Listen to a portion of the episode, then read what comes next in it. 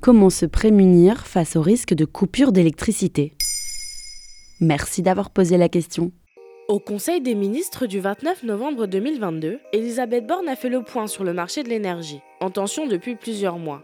Tensions qui ont provoqué une forte hausse des prix. Résultat, des coupures ciblées d'électricité en janvier et février ne sont pas à exclure pour éviter un blackout général.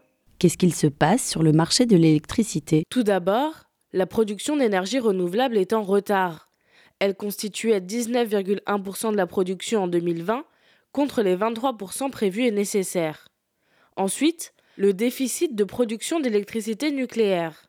En effet, entre les infrastructures vieillissantes, les travaux de maintenance et les incidents, 30 réacteurs sur 56 sont à l'arrêt. Comme le rappelle la présidente du directoire d'Enedis, Marianne Legnaud sur Radio Classique. À tout moment, en France, comme l'électricité ne se stocke pas, il faut que la consommation d'électricité soit égale à la consommation des Français. Ainsi, si coupure il y a, elle devrait durer environ deux heures et se baser sur la technique du délestage tournant. Qu'est-ce que ça veut dire? Lors d'un délestage, l'électricité est coupée dans des zones ciblées pour éviter un problème de plus grande envergure.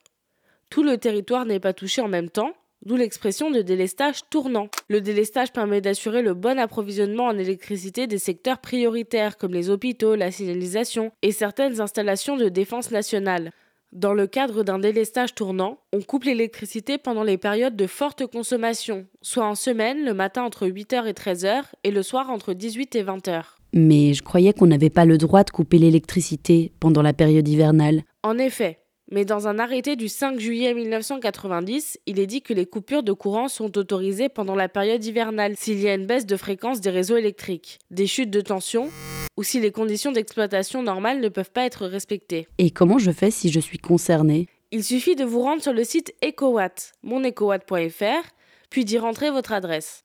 Les dates et horaires des risques de coupure seront annoncés 2 à 3 jours à l'avance, vous permettant ainsi de prendre vos dispositions. Par ailleurs, si la consommation de la zone géographique baisse drastiquement pendant ces 3 jours, la coupure peut ne pas avoir lieu. En revanche, si le site annonce une coupure la veille pour le lendemain, il n'y aura aucun moyen de l'éviter. Pour vous préparer, chargez vos appareils électriques à l'avance, n'ouvrez pas votre congélateur pour conserver la température à l'intérieur, évitez de lancer votre machine à laver ou votre lave-vaisselle, laissez les volets et portails électriques ouverts et prévoyez de quoi manger froid. Les coupures ne peuvent durer plus de 2 heures, donc pas d'inquiétude pour le chauffage. Rappelons que les coupures auront lieu seulement en dernier recours et dépendront de la météo, de la reprise d'activité des centrales, mais aussi de la sobriété des usagers. Rassurante, d'après Marianne Legnaud.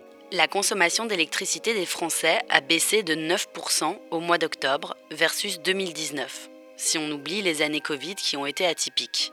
Il faudra le confirmer avec la pleine période de chauffage qui commence, mais c'est rassurant.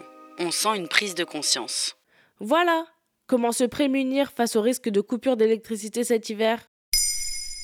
Maintenant, vous savez, un épisode écrit et réalisé par Maël Diallo. Ce podcast est disponible sur toutes les plateformes audio et pour l'écouter sans publicité, rendez-vous sur la chaîne Bababam Plus d'Apple Podcast.